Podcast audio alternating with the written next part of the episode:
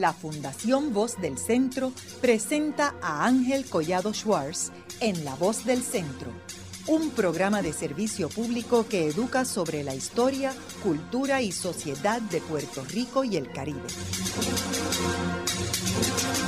Saludos a todos. El programa de hoy está titulado Los submarinos alemanes en el Caribe durante la Segunda Guerra Mundial. Y hoy tenemos como nuestro invitado al doctor José Bolívar Fresneda, quien es historiador, ingeniero, eh, ha estado anteriormente en otros programas aquí y que ha estudiado bastante el tema del Caribe, la Segunda Guerra Mundial, y acaba de publicar un libro en inglés titulado The Caribbean Front in World War II, The Untold Story of U-Boats, Spies and Economic Warfare. Eh, Primero quisiera dar un trasfondo en términos de los alemanes y, las fuerzas navales. Eh, tenemos que recordar que Alemania es uno de los países eh, más jóvenes en términos este, de europeos, eh, ya que se, crea como país en la segunda mitad del siglo XIX bajo la dirección de Bismarck. anteriormente eran distintos reinos y no era como el caso de Gran Bretaña, el caso de Francia, el caso de España o el caso de Holanda después, este, que eran imperios eh, consolidados. Alemania no se consolida como un país hasta la segunda mitad del siglo XIX y no es hasta eh, la Primera Guerra Mundial eh, donde cuando el Kaiser comienza a, a, crear una fuerza naval. de hecho, inspirado en parte por Alfred Mahan, que él tenía el libro de Alfred Mahan en cada uno de los barcos alemanes y toda la, importancia de la estrategia naval dentro de una estrategia militar de un país. Eh, tenemos también que reconocer que Alemania, contrario a Gran Bretaña, Francia, España, Italia, pues no tiene costas en el Mediterráneo, o sea, la costa es muy limitada al norte de Alemania y es al, mar Báltico, este, que, que es al norte de Europa. Eh, así que eso era otra razón por la cual ellos no veían la cuestión naval como importante. Sin embargo, el Kaiser empieza a crear eh, la fuerza naval, eh, pero como sabemos pierde la guerra y ahí cuando Hitler llega al poder es que él decide reforzar y tomar lo que había dejado el Kaiser y esa Alemania en términos de estructurar una fuerza naval. Y ahí que viene el tema de este programa en términos de los submarinos eh, alemanes, eh, cual eh, Alemania pues crea algo que, fue novel, porque ningún otro país tenía esa fuerza submarina naval como la tenía Alemania. ahora, José, cuéntanos por qué Alemania se interesa en el Caribe y cuál es la importancia del Caribe para ellos basar una estrategia. Ahí seguimos el programa. Pues primeramente, gracias por invitarme. Siempre es un orgullo estar aquí en el programa contigo y estoy este, ansioso de ver ese nuevo libro que estás a publicar sobre Eisenhower, que estoy seguro que va a ser una, maravilla y otro bestseller. Pues fíjate, el, Alemania veía dos cosas importantes en el Caribe. Primero, y quizás lo más obvio, es el Canal de Panamá, un punto estratégico, ¿verdad?, para Estados Unidos, para unir los dos océanos.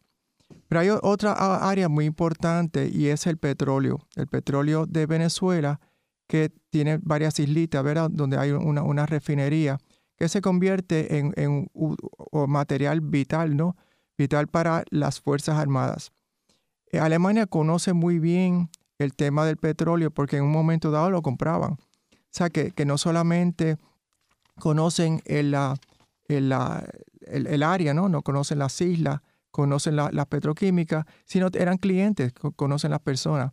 Así que ellos veían la posibilidad de eliminar o reducir el suministro de combustible a Inglaterra, porque en ese momento Estados Unidos no había entrado a la guerra, y así eh, limitar ¿verdad? la posibilidad de que los barcos ingleses pudieran este, socavar ¿no? la política militar este, de Alemania. Ahora, una vez eh, Alemania eh, comienza con su expansión europea, que comienza en el 39, ¿verdad? Este, y luego en el 40, cuando logra eh, capturar a, Francia y Francia se, rinde. Eh, ¿Cómo afecta esto los planes de ellos en términos de las prioridades eh, en el Caribe? Bueno, hay un cambio dramático cuando, cuando ocurre la invasión este, alemana a, Francia. Y eso tiene que ver con aviones, con submarinos, con destructores, con marinos y con oro. ¿Ok?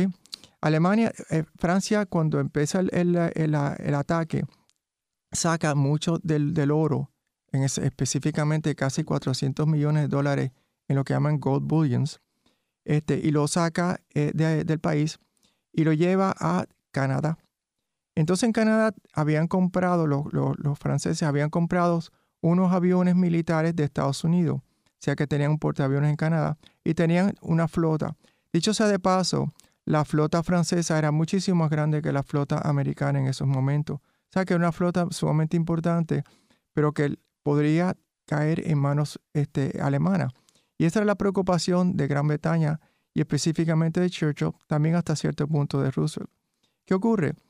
Eh, hay un punto estratégico en el Caribe, Martinica, donde se reúnen entonces los submarinos, los submarinos franceses, los destructores y, una fuerza naval francesa sustancial, incluyendo aviones.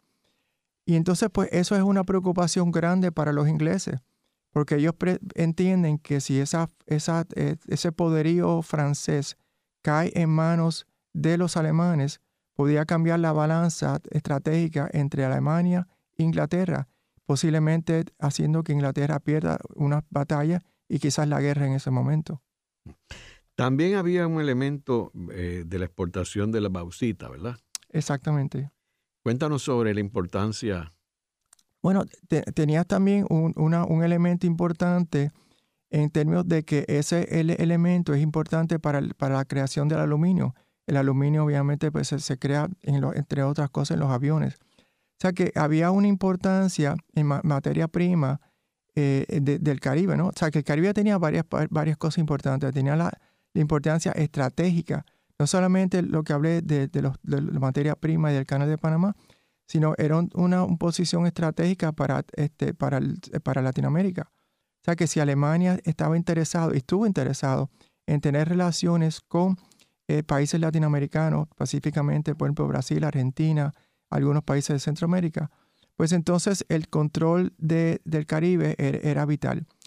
Estados Unidos veía exactamente lo mismo y por eso uno, vio una serie de bases en, Estados, eh, en el Caribe.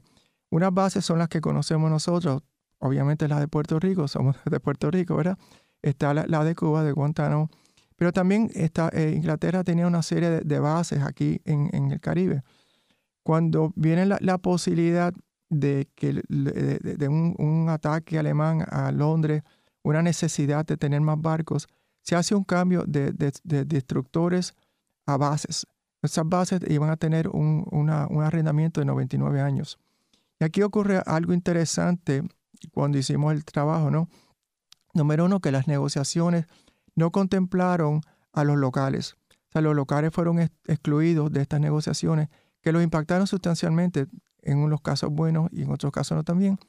El caso más positivo es que al Estados Unidos entrar y acoger las bases eh, este, que eran inglesas, invirtió una cantidad sustancial de dinero, al, igual que lo hizo en Puerto Rico. O sea que las economías de estas islas eh, fueron, fueron este, mejoradas sustancialmente. Empleo, eh, construcción, comercio, etc.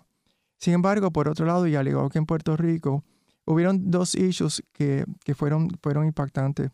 Y el primero, las expropiaciones. Al igual que en Puerto Rico, se expropiaron alrededor de casi 60.000 cuerdas para las bases militares. Pues allí también se expropiaron cuerdas, se expropiaron este, eh, playas una serie de, áreas donde los locales pues tenían dificultades si alguna podían entrar. Pero por otro lado tenías el área eh, el, tema de la racial, ¿no? Los Estados Unidos para ese momento era, eh, bueno, el sur estaba segregado, de facto segregado, pero las Fuerzas Armadas también estaban segregadas. Entonces, de repente, cuando van a, estas islas, ven un comportamiento, eh, comportamiento no legal, ¿verdad? Porque las bases legales estaban en Estados Unidos. Un comportamiento que, que era este, foráneo a las islas, donde de repente pues hay una segregación racial en las bares, en los comercios y, hasta cierto punto, cuando las personas van a trabajar en las bases, como pasó aquí en Puerto Rico, ven una segregación que no ven cuando salen de las bases. Ahora, eh, ¿cómo tú compararías, eh, José, el, la fuerza submarina de Alemania con la de Gran Bretaña o Estados Unidos? En términos del tipo de submarino. Bueno, el, este, Alemania se preparó para esta guerra. Este, y Estados Unidos se preparó de una forma incorrecta, ¿verdad? Se preparó con, con, este, eh, con, barcos de guerra, se preparó construyendo bases, pero no se preparó para una fuerza eh, submarina como la que, la que este, tenía Alemania. O sea, no se preparó para combatir esta fuerza este, submarina. Y obviamente, pues, ¿qué ocurre cuando, cuando van atacando al Caribe? Pues Estados Unidos se, encontró totalmente desprovisto de armas para, los submarinos. No había convoys, muy a pesar de que en Inglaterra ya habían implementado los convoys para Atlántico y que los almirantes y las fuerzas este, navales ¿no? ya estaban este, adiestradas para trabajar con los convoys, Estados Unidos decidió no hacerlo y, eh, el Caribe sufrió las consecuencias. El Atlántico también, pero particularmente en el Caribe, donde se hundieron una barbaridad de barcos. Barbaridad me refiero que prácticamente cuando empezó la guerra se, hundió un barco cada dos semanas. O sea, el 15% de todos los barcos que se hundieron en el planeta se hundieron en el Caribe en 18 meses. O sea, una, una, eh, algo eh, insólito, habiendo eh, armas y habiendo técnicas que ya se conocían por los ingleses.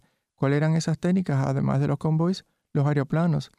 Estos submarinos alemanes tenían que estar en la superficie ellas eran eh, eh, de diésel, o sea, con el diésel se movían en la superficie y con las baterías se movían este, cuando estaban sumergidos.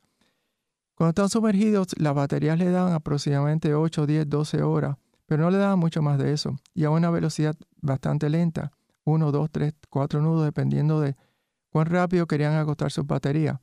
En la, en, cuando estaban en la superficie estaban como a 17 nudos, estaba muchísimo más rápido. O sea que en la superficie podían alcanzar los barcos Liberties y los barcos Liberty estaban como a 13 nudos. O sea que realmente podían alcanzarlos sin mucho problema. Cuando estaban sumergidos, pues ya era otra cosa. Sin embargo, lo, ideal hubiese sido tener aeroplanos ¿no? de todas las bases que, tenía Estados Unidos para verlos en la superficie y poderlos atacar. O poderlos atacar con, bombas, ¿no? Pero ni uno ni el otro. realmente a los Estados Unidos le tomó casi un año este, reaccionar positivamente ante el embate de esos submarinos. Ahora, eh, este almirante Carl uh, Dönitz, que, fue, era el jefe ¿verdad? De, toda la, fuerza submarina, eh, entiendo que estableció una base importante al sur de Francia, ¿verdad? que lo usaban para moverse para el, para el Caribe. Lorraine, sí. Pero algo interesante del tema de los submarinos que me gustaría también abordar es el tema de los submarinos y el espionaje. Eh, para efectos de, los submarinos alemanes y la técnica de los submarinos alemanes, ellos tienen lo que llaman el milk cow. Y básicamente era un submarino lleno de combustible con pocas armas ofensivas, si alguna. Y entonces ese submarino llegaba al Caribe y de ahí se suplían alrededor de ocho submarinos alemanes, ocho yubos o submarinos alemanes, que podían estar en el Caribe dos, tres, cuatro semanas adicionales. Los Estados Unidos este, y, las fuerzas navales americanas pensaban que eso era imposible. No podían conceptualizar como un submarino poder ir tantas miles de millas a estar en el Caribe y portar por tanto tiempo. Entonces ellos siempre asumían que habían espías en, el Caribe que podían estarle dando eh, eh, combustible, comida entretenimiento hasta cierto punto a la, tripulación eh, del submarino. Siempre se, se visualizaba o se sospechaba que, la, República Dominicana y específicamente Trujillo este, le estaba dando esos suministros. Yo no encontré ninguna información que eh, sustentara, ¿verdad? esas alegaciones. Sin embargo, este, eso aparentemente llegó a Roosevelt y Roosevelt eh, le comunicó a Trujillo diciendo, yo espero que esto no esté ocurriendo. De una forma quizás más fuerte de lo que estamos diciendo ahora. Pero lo interesante del caso es que varias semanas después, eh, Trujillo rompe relaciones con Alemania y Estados Unidos ah, empieza a invertir sustancialmente en bases de, Santo Domingo. Y en términos de Puerto Rico, en este periodo eh, donde estaban los submarinos activos, en el Caribe? Bueno, Puerto Rico era el, Gibraltar del Caribe. O sea, Puerto Rico invirtieron una barbaridad de dinero. Cuando hablamos de una barbaridad de dinero, es que en más o menos el, tiempo, un poco antes, un poco después de la guerra, se invirtió alrededor de 1.2 billones de dólares. Dólares de, esa época, no dólares de ahora. Y con eso pues se, construyeron varias cosas. O sea, se, construyó unas eh, áreas físicas. Estamos hablando no solamente de las bases que conocemos nosotros, ¿verdad?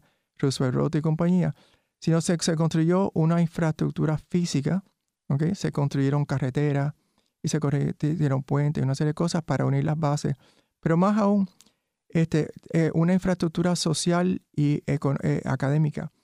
Tenemos, que pensar que se requerían manos e inteligencia para construir todas estas bases.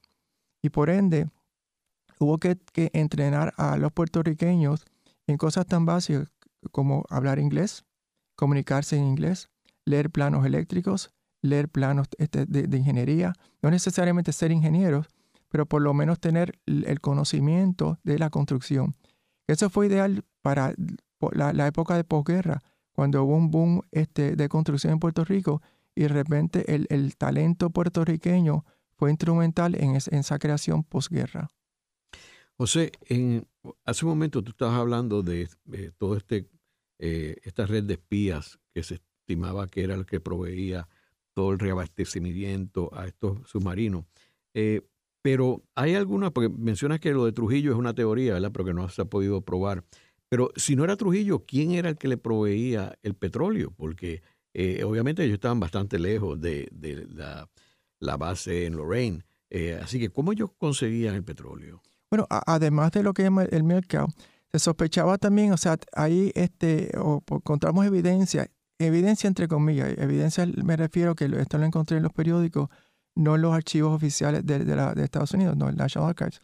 Pero el, según los periódicos que yo este, visité, eh, el México, eh, saben que México y Estados Unidos siempre han tenido eh, sus relaciones tensas, pues se sospechaba que, que varias de las áreas de, de México particularmente en el área de Yucatán, donde hay menos, menos gente, menos población, le estaban supliendo, eh, de nuevo, es un, un, suplido completo, no solamente combustible, arreglar equipo, suministro, comida y entretenimiento a, los submarinos alemanes. Este, se sospechaba también que, que, Nicaragua era otra área donde también tenía una relación tensa con Estados Unidos, que estaba este, eh, proveyendo también estos suministros. La, otra área donde se sospechaba era Martinica. Eh, Martinica era más obvio hasta cierto punto por dos razones. Pues primero porque eh, pertenecía a los franceses, los franceses estaban colaborando con, con Alemania. Pero había otra segunda razón. Uno de los submarinos que atacó Aruba este, tuvo un accidente y uno de los, este, de los, eh, de los marines que estaban en, el, en, el, en el, submarino algo le pasó a él básicamente cuando, cuando explotó el cañón.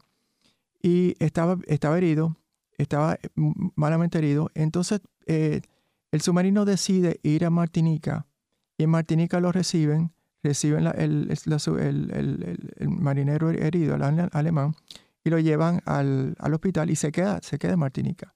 Y, y el submarino se va. Esta noticia llegó a oídos de, de, de los Estados Unidos y obviamente protestaron.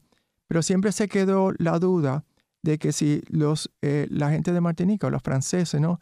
le dieron mucho más ayuda que sencillamente eh, ayudar a un submarino o un marinero que estaba herido. Los Estados Unidos sospechaban que, que Martinica daba mucho más ayuda. O sea que, que, tenemos tres puntos de encuentro que no necesariamente están totalmente eh, verificados o verificables, pero uno es Martinica, otro es Santo Domingo con Trujillo y otro es eh, México, bueno, y el cuarto sería este, Nicaragua. Sí, porque estos milk cows tenían que conseguir el petróleo de algún sitio. Ellos le proveían a los submarinos, pero de algún sitio tenían que conseguir eso y, no creo que sea de Lorraine. Bueno, eh, eh, es un buen punto y yo creo que se, puede seguir investigando. tenían dos alternativas, podían regresar y, regresar este, lo más rápido posible, ¿verdad? Este, ya habían varios mercados, pero ciertamente eh, Estados Unidos sospechaba e, esta, esta información eh, estoy, seguro, particularmente en el caso de Trujillo, tenemos que ver que eh, Trujillo simpatizaba con los alemanes. Quizás deberíamos empezar por ahí, ¿no? Eh, Trujillo era un dictador, como todos sabemos, o quizás algunos sabemos. Este, y él, él admiraba en su momento a Mussolini y a Hitler. De hecho, los uniformes que, que diseñan ¿no? Eh, para los militares este, de Santo Domingo emulaban a los uniformes de, de Alemania y de, de, Italia. O sea, que, que, había una... Y a Franco también, a Franco también lo, lo idolatraba. cualquier dictador era amigo de, nuestro amigo Trujillo. Entonces, pues, este, hubo también un, eh, previo a que entrara los Estados Unidos a la guerra, este, hubo, un, este, un barco, se llama el, Hanover, un barco alemán que fue perseguido por los ingleses aquí en el Caribe. Eh, el barco lo, cañonea y resulta que muchos de los tripulantes del Hanover eh, llegan a, Santo Domingo y son protegidos por, este, por Trujillo y por su administración. Y de toda esta serie de cosas pues conllevan a una, este, una sospecha ¿no? de, de, las alianzas de Trujillo. Eh, por otro lado, este, previo a la, a, la guerra, ¿no? creo que fue en el 38, también este, Trujillo invitó este, a eh, barcos este, alemanes que fueran y, y, pasaran, tuvieron básicamente un pasadía, ¿verdad? En Santo Domingo. Cuando Estados Unidos se enteró, pues decidió pues que, eh, como tienen la, base también en Cuba y aquí en Puerto Rico, pues también barcos militares fueron también a, a, a, a visitar, pues, a visitar entre comillas, a los alemanes y a Trujillo. Trujillo los invitó a las embajadas, invitó ambos a, a los alemanes y a Estados Unidos. Quiero hacer cuenta que esto es en el 38, antes de la guerra. Existía la tensión, pero como quiera no hubo tiroteos este, y de hecho, al, final del día, los alemanes invitaron a los, a los americanos a cenar en el barco. O sea que había cierto, cierta este, cortesía militar entre ambos, los alemanes y los americanos. Ahora, eh, volviendo otra vez a las estrategias de, de los alemanes, este, ellos tenían como objetivo eh, hundir barcos de guerra eh, británicos o era más bien la marina mercante? Bueno, cambió. O sea, el, inicialmente los alemanes estaban interesados en unir barcos británicos y la, estrategia inicial, previa a que entrara Estados Unidos, era Atlántico. Eso cambia en, en, febrero del 42, cuando Estados Unidos entra a la guerra. Y, y la, la, estrategia de ellos era hundir todo, todo. Y, y, cuando digo todo, me refiero a que puede haber un velero. Y de dicho, habían veleros que no tenían que ver absolutamente nada con la guerra. Bueno, tenía que ver algo con la guerra, porque lo que hacían era que entre las islas, cuando un tanquero o un barco mercante era demasiado grande o sencillamente no era costo efectivo, pues tenían veleros pequeños que traficaban o eran comerciantes, ¿no? Entre unas de las islas y otras de, las islas. Lo que hacían los submarinos alemanes para no gastar sus torpedos, utilizaban el cañón de 5 pulgadas que tenían este, adherido al, al submarino y entonces los cañoneaban. Y entonces, pues, hasta cierto punto, a veces los mismos este, eh, capitanes alemanes le daban lástima porque eran veleros preciosos que sencillamente los hundían. En cuanto al 42, cuando entra este, Estados Unidos a la guerra, pues ellos hundían todos. Hundían lo mismo eh, tanquero que, cualquier otro barco de, comercio, ¿no? Lo que sí, no habían este, destructores, o prácticamente no habían destructores en esta área, no habían había aviones. O sea, que, tenían mano libre para hundir lo que fuese. Eh, algo interesante del tema es que en, su momento, por lo menos en, el principio, cuando torpedeaban, por ejemplo, un tanquero o un, barco, un, barco de comercio, le dan oportunidad a las tripulantes a salir del barco antes de hundirlo. O sea que por lo menos había, entre comillas, ¿verdad? cierta cortesía militar en el principio de la guerra para eh, eh, para salvar las vidas a muchos de los tripulantes de estas naves. Haremos una breve pausa, pero antes los invitamos a adquirir el libro Voces de la Cultura, con 25 entrevistas transmitidas en La Voz del Centro. Procúrelo en su librería favorita o en nuestro portal.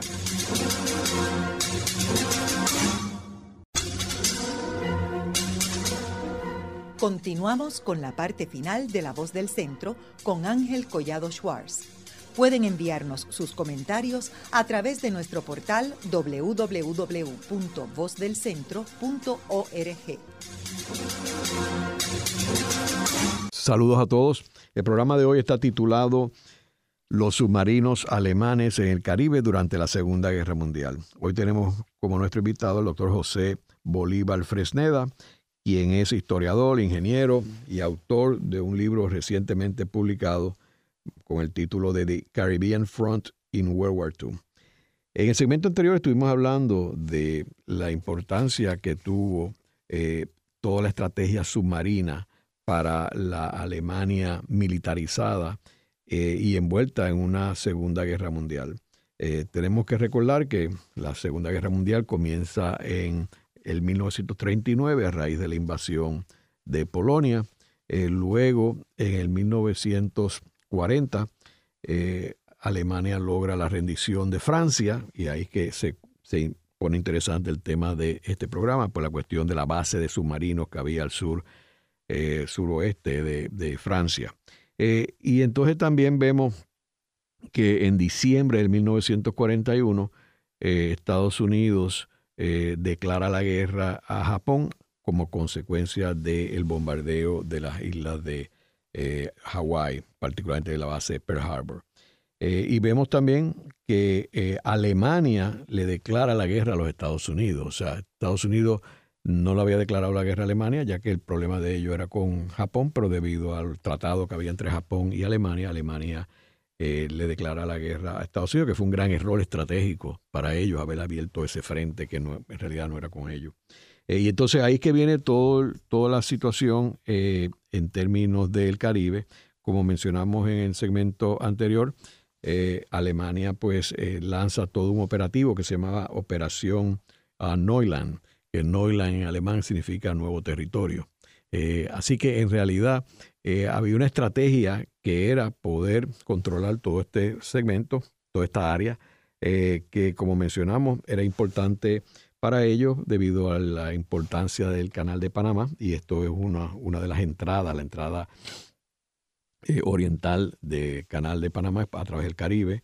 Eh, vemos también que estaba la materia prima de bauxita que venía de Guyana y que era muy importante para la construcción de aviones, porque de ahí surge el aluminio. Eh, y también vemos el petróleo, que era importantísimo y que venía de eh, Venezuela o Trinidad.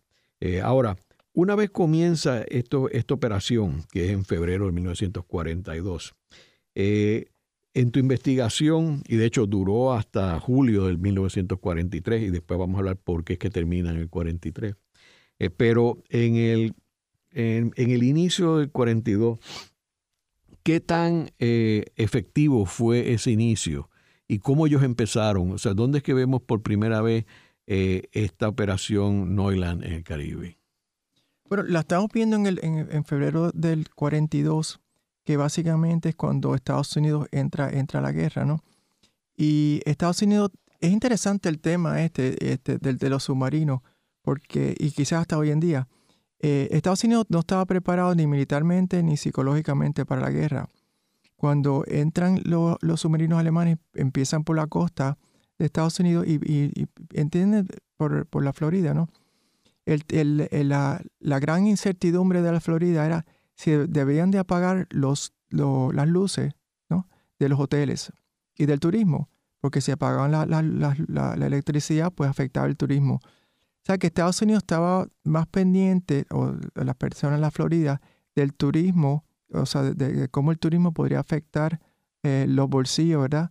De, los empresarios en, la Florida, que de, verdad de, la, los submarinos. Y por supuesto, eh, para los alemanes era sumamente fácil ver los barcos porque había, eh, había iluminación, ¿no? Este, por las, todas las luces. Curiosamente, en, este, en Puerto Rico no ocurrió así. En, Puerto Rico se instituyó un blackout. Este, y, eso pues hacía, protegía ¿no? los barcos que estaban entrando aquí a Puerto Rico. Sin embargo, los primeros meses, y estamos hablando de prácticamente meses y casi, casi todo el 42, la, batalla fue de, un lado solamente. En los primeros 6, 7, 8 meses, los Estados, Alemania no perdió un submarino, perdió este, quizás este, unos torpedos, ¿verdad? Y le costó al fisco alemán los torpedos, pero no perdió un submarino, no perdió una persona. Y sin embargo, Estados Unidos perdió un sinnúmero de personas y la, mitad se, se, hundieron alrededor de 400 barcos en estos 18 meses. La mayoría de, los, de esos 400 se hundieron en los, primeros 6, 7, 8 meses. O sea que básicamente... ¿Eran barcos de guerra o de la Marina Mercante? Marina Mercante. La mayoría. La, mayoría, la gran mayoría, si no todos, eran Marina Mercante, o sea, tanqueros y, buques de comercio. Claro, ¿qué ocurre con eso? El, Caribe depende, ¿no? De, materia prima, tanto de comestibles como para la economía. Y de repente, vamos a hablar específicamente de Puerto Rico, pues se crea una, una falta de comida aquí en esta isla. Y de hecho, este, hubo que racionar la comida y algo tan básico como el arroz, que uno lo toma por sentado en esta isla, pues había una, una limitación de cuánto arroz se podía vender a las personas. El pan, por ejemplo, también estaba limitado. Este, entonces se crea también un mercado de negro, como siempre ocurre. Pero aún en el mercado negro lo que ocurría era que una diferencia en precio. Eh, tengo los familiares de mi esposa tenían una panadería y me hablan de la dificultad que tenían eh, para conseguir materia prima se, consigue a través de cupones, a través del ejército, porque el pan era una materia importante para, para la, la, salud de las personas, ¿no? para comestibles. Sin embargo, había poca venta porque sencillamente había poca, poca, poco material, había este, poco pan y entonces había que distribuirlo. O sea que realmente se crea no solamente eh, hambre ¿no? entre la población, se crea tensión entre la población, entre los que tienen un poco más de dinero para comprar estos comestibles y los que no tenían tanto dinero. Por otro lado, se crea una, una, este, un movimiento de, creación de, pequeñas fincas, ¿no? Para que las personas puedan ser autosuficientes y crear eh, su propia comida. Hasta cierto punto esto, esto tiene un, un valor, pero la realidad del caso es que no lo que se podía cultivar no suplantaba la cantidad de, suministro que los submarinos alemanes estaban hundiendo. Ahora, en, Puerto Rico, pues obviamente hubo gran escasez, este, de, como tú mencionas, de la comida. Eh, pero ¿cómo pudo Puerto Rico sobrevivir? O sea, si no, si no llegaba este, por los barcos los hundían los alemanes. Bueno, algo siempre llegaba este, y algo siempre se cultivaba. Pero, pero ciertamente hubo hambre, este, ciertamente este, la, la, cantidad de comida y la calidad de comida fue diferente. Este, este, se, quizás había frutas y vegetales que se podían cultivar aquí en, Puerto Rico. Y el bacalao se comía mucho. Bueno, se comía, pero había que importarlo y no necesariamente se podía importar. O sea que, que realmente la, la, calidad y cantidad de comida eh, varió muchísimo. Por otro lado, debo de mencionar que, eh, en estos tiempos siempre hay quienes se benefician, en este caso pues, los bancos de Puerto Rico, Popular, Crédito y Ponceño, Banco Ponceño, eh, se beneficiaron porque entonces las personas que tenían ciertos ingresos o compañías que tenían ciertos ingresos compraban estos bonos de guerra.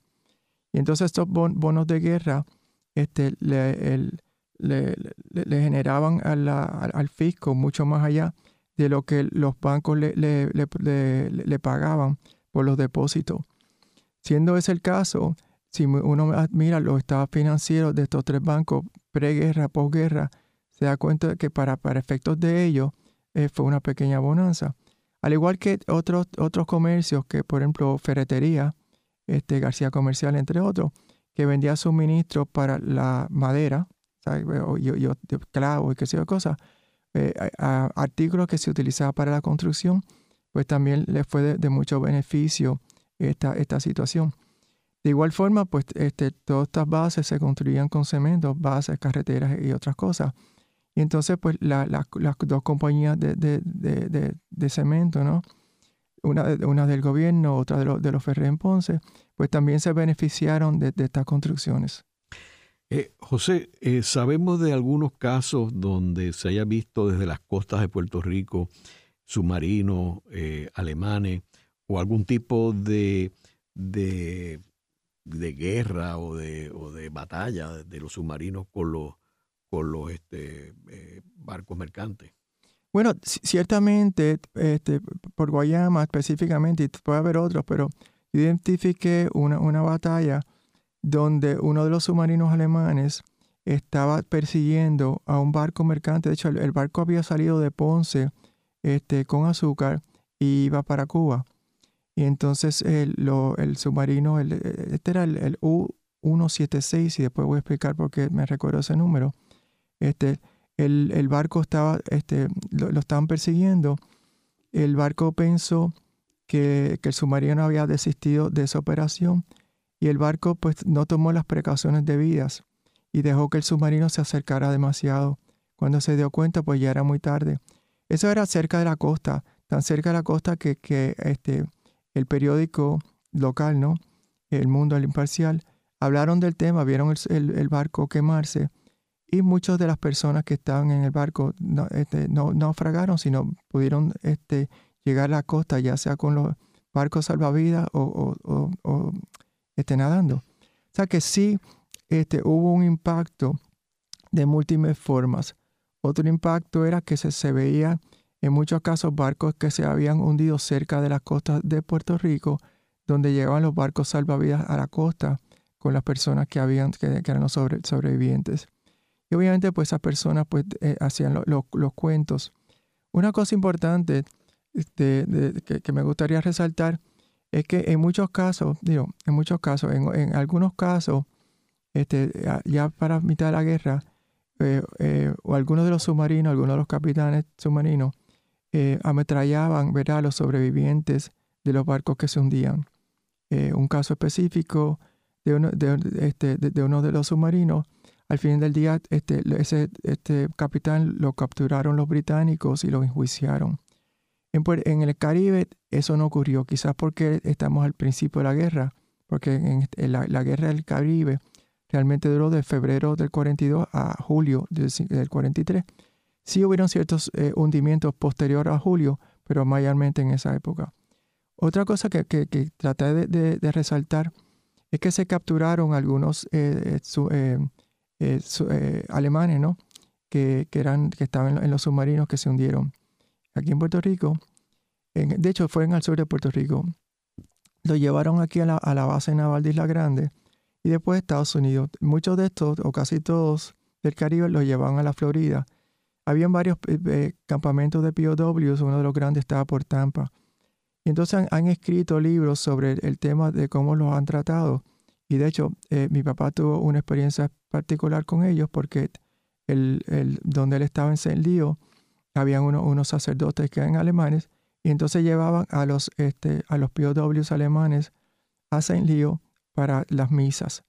Eh, lamentablemente, pues el, para las personas de Saint Leo, para los, curas de Saint Leo, las personas que estaban al lado tenían este, hijos, obviamente, hijos, esposos en la guerra, y no vean esto con buenos ojos, y al final del día quemaron la capilla. Mm. Y en términos de eh, Martinica, que hablamos un, poco anteriormente, eh, que tú mencionaste que era una, colonia de eh, Francia, pero ellos tenían allí barcos franceses y también entiendo que tenían una cantidad de oro en el banco de allí de Martinica, ¿correcto?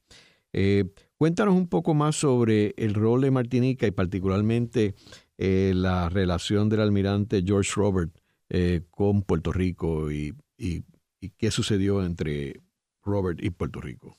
Bueno, Martinique es un caso interesantísimo. Este, creo que no se conoce muy bien. Eh, eh, Jorge Rodríguez Berufo escribió un artículo interesantísimo sobre Martinica. Yo escribí también algo sobre esto. Y de hecho tenemos un programa en La Voz del Centro, en la biblioteca, sobre este caso de Martinica con Jorge. Ah, ok. Perfecto, porque de verdad que es un caso fascinante.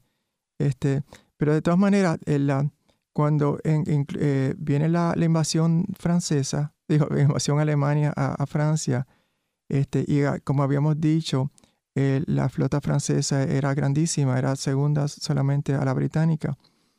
Eh, los británicos tenían eh, el miedo ¿no? de que esta flota pues, entrara con manos alemanas. Entonces fueron a, a Mers el Kebir, donde estaba anclada la flota francesa y le dieron un ultimátum, o se rinden o vienen con nosotros. Los franceses decidieron no rendirse. Los eh, británicos eh, la hundieron casi, casi en, su totalidad y murieron miles de, soldados y, marines este, franceses. Después fueron a Alexandria en Egipto, hicieron lo mismo. Ya los franceses tenían una idea de lo que iban a hacer los británicos y decidieron pues sacar el petróleo y las municiones a los barcos. Básicamente no se hundieron, pero se quedaron ahí este, sin poder este, eh, suplirle eh, municiones o, suplir este, un, adelanto militar a los alemanes. Y luego de eso van a, Martinica con el mismo propósito, ¿no? Propósito de hundir la flota naval eh, francesa. Ya tenía la experiencia. Cuando van a Martinica, los americanos este, se dan cuenta de que podía haber una batalla muy cerca de sus costas y quizás involucrarlos a ellos de una forma o de otra. Entonces los británicos le hacen un cerco a Martinica y los americanos hacen un cerco a los británicos. Cosa insólita, este, viéndolo desde el punto de vista posguerra o, o, luego de la guerra, ¿no? Entonces pues había una, una, tensión entre todos los, envueltos. Eh, los franceses porque pensaban que los británicos lo iban a bombardear los, los, ingleses porque los, americanos los iban a, cañonear, y los americanos porque realmente este, los ingleses tenían una fuerza naval superior. Este, al fin del día, el, el almirante George Roberts llega a un acuerdo, lo que llama un acuerdo, un gentleman's agreement, un, acuerdo de caballeros. Y ese acuerdo de caballeros lo que dice es, lo que, lo, lo que dijo es, la flota francesa permanecerá en manos francesas no va a estar en manos inglesas, no va a estar en manos americanas, por el orgullo francés, obviamente. Pero la, flota francesa no va, este, no va a ser parte del andamiaje alemán. O sea que en otras palabras, no, no va a, favorecer este, eh, hacerle frente a las bases americanas o a las bases inglesas que hay en el Caribe, se quedará en, en, Martinica. Sin embargo, en, toda negociación hay un dime y dame. Y entonces, pues esto es lo que dio el almirante George Roberts a cambio de que el Estados Unidos le siguiera supliendo a Martinica eh, eh, materiales de, combustible para, para, la economía, eh, comida, comestibles, comercio. Tenemos que entender que, estas islas no eran autosuficientes y para efectos de ayer y hoy, la mayoría de, lo, de lo, del insumo de Martinica venía de Estados Unidos, específicamente de Mobile. Eh, por supuesto, este, cualquier barco que fuese de Mobile a Martinica estaba sujeto a ser hundido por los alemanes. O sea que no necesariamente que hubiese este, este, este, este eh, gentleman's agreement o, de caballero, eh, Alemania lo iba a respetar. Así que pues de una forma o de otra sustituyó este George Roberts por un par de años más. Y él vino a Puerto Rico, correcto. Bueno, ese es otro cuento. En el, ya, ya, cuando, ya para el 43 se veía que la guerra estaba cambiando. En, en este, ya los Estados Unidos e, e Inglaterra este, tenían más técnicas para este, trabajar y hundir los submarinos alemanes, ya sea por este, eh, eh, las técnicas de los aviones, la técnica de los convoys, las bombas, este, eh, los radares. O sea, que, que, la tecnología había mejorado más allá de la tecnología alemana. Por otro lado, los, los, alemanes comenzaron a perder batallas, particularmente la Stalingrado en Rusia, y entonces pues, empezó un, un declive ¿no? de esa expansión alemana. Así que las cosas empezaron a cambiar aquí en Puerto Rico entonces podemos ver como, como ya para post eh, julio 43, vemos que, en, decir, en Puerto Rico específicamente, pero también en las otras islas, empiezan a entrar como eh, comestibles y una serie de cosas. Pero, ocurre, pero volvemos a Martinica. ¿Qué ocurre ahí?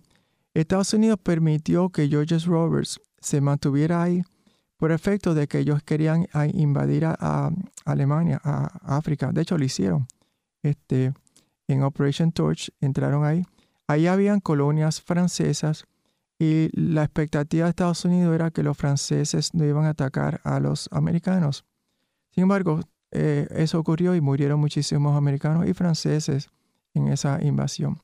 Bueno, invaden a, África, están invadiendo parte de Italia, este, Alemania empieza a perder este territorio y los, eh, los submarinos alemanes también en el Caribe se están yendo, específicamente porque están perdiendo más de lo que están atacando. George Roberts se ve solo, ya Estados Unidos no lo necesita. Y Estados Unidos empieza a ponerle las tuercas a, Roberts. Y realmente era bastante fácil, o sea, él dependía de los, suministros de móvil. Si esos suministros se detenían por, realmente por semanas, él tenía, iba a tener una, batalla campal con la, ciudadanía de esa y otras, otras islitas. Así que Luego, luego de, varias semanas este, poniéndole la presión a Roberts y dándole una salida honorosa, porque en el caso de los militares el honor era, era, importante, ¿no? Le, dan la salida de él y su staff de venir a, Puerto Rico y estar protegidos por la Marina Americana.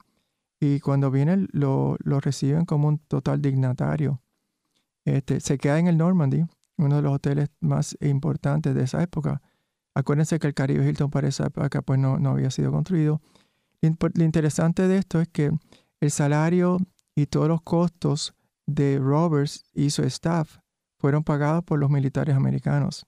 De hecho, eh, eh, eh, Roberts este, se enferma, tiene que tener una operación de apendicitis y esa operación se hace en el, en el hospital de la base naval de Isla Grande.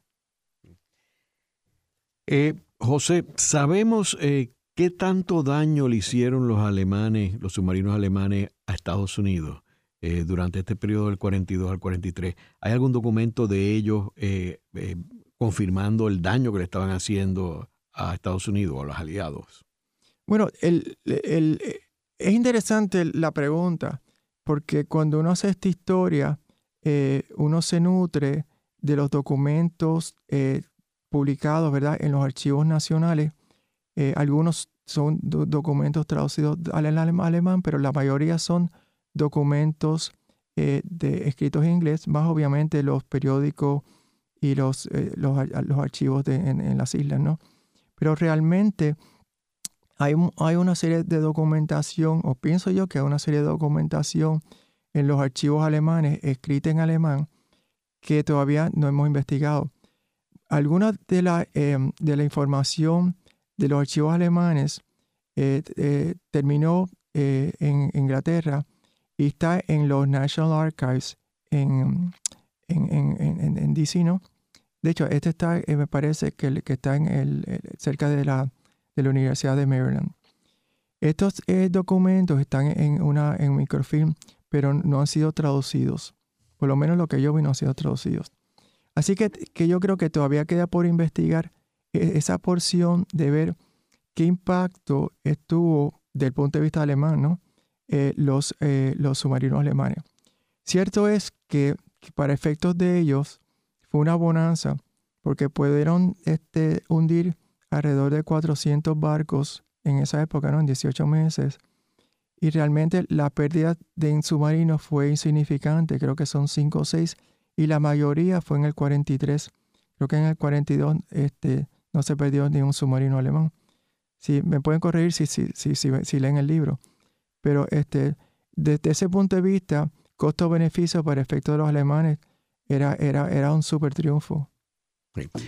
Y tenemos que, que, que, apuntar, como tú mencionaste, eh, José, que eh, la razón por la cual eh, los, los submarinos alemanes se van del Caribe en realidad es porque las prioridades de Alemania habían cambiado, particularmente que ya se había empezado a virar eh, la suerte de los alemanes y los japoneses, primero con la batalla en Midway el 42 en el Pacífico, es donde Estados Unidos gana, eh, derrota a, a, los japoneses, y luego, como tú mencionaste, Stalingrado a principios del 43.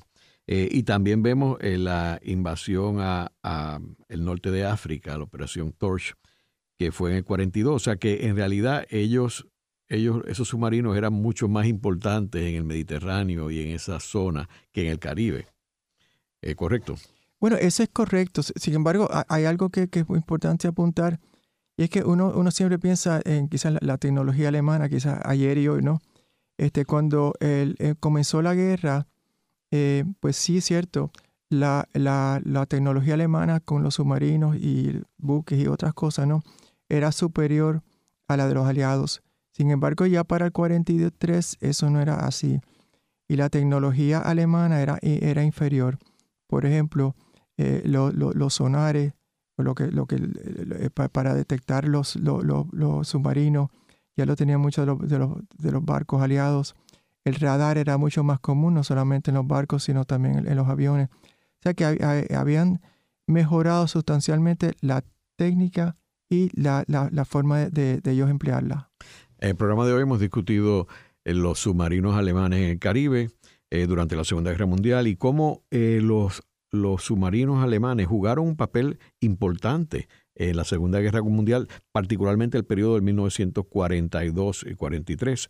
De no haber surgido los submarinos, los aliados hubieran, hubiese sido mucho más fácil mover todos los, los distintos eh, productos, este, necesidades en el Caribe y obviamente la presencia de los submarinos evitó que se pudieran fluir estos barcos eh, libremente en el Caribe. Eh, gracias, José. Esta ha sido una producción como servicio público de la Fundación Voz del Centro. Los invitamos a sintonizarnos la próxima semana a la misma hora. Y recuerden que pueden adquirir el libro Voces de la Cultura en su librería favorita o en nuestro portal.